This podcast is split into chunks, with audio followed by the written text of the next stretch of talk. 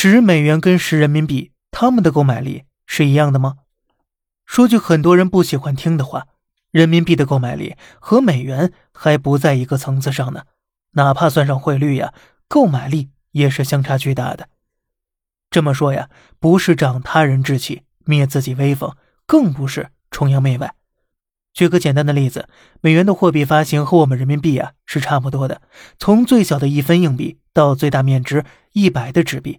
但是美元中的每分一直在美国市场上流通使用着，美国的一分钱仍然具有购买力。反观人民币呢，想想看，一分钱的硬币现在啊，估计只能去博物馆或者在你老房子的床底下能找到了吧，更别说购买力了。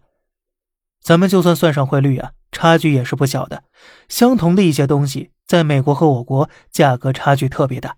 像很多人喜欢的苹果手机，美国零售价一般在六百到一千美元；像 iPhone 十四，在美国售价在七九九美元左右，十四 Pro Max 呢，大约在一零九九美元左右。换算成人民币的话呢，五千五至八千块之间，这都比我国的零售价要便宜不少钱呢。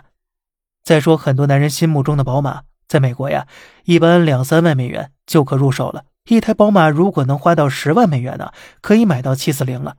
再看一下我们国内的宝马价格，七四零起步一百个 W，这两件商品就算扣除进口关税，国内外的价格仍然是有差距的。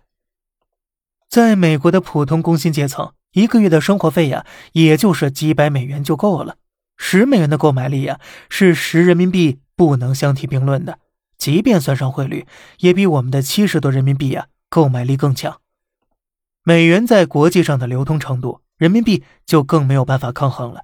第一，货币信用，网上很多人一直在说美元信用在下降了，美元在崩盘。这种看法目前看来啊还为时尚早。哪怕美元的信用再下降了，也是世界上其他国家货币啊无法比拟的。美元至今发行了两百多年，但是货币贬值九十多倍。而且美元印出来后没有版本更新一说，不管是什么时候发行的美元，只要保存良好，市场上都是可以流通的。哪怕你手中这张美元呢是一百年前发行的，商家都是收的。那么人民币是什么现状呢？咱们下期接着聊。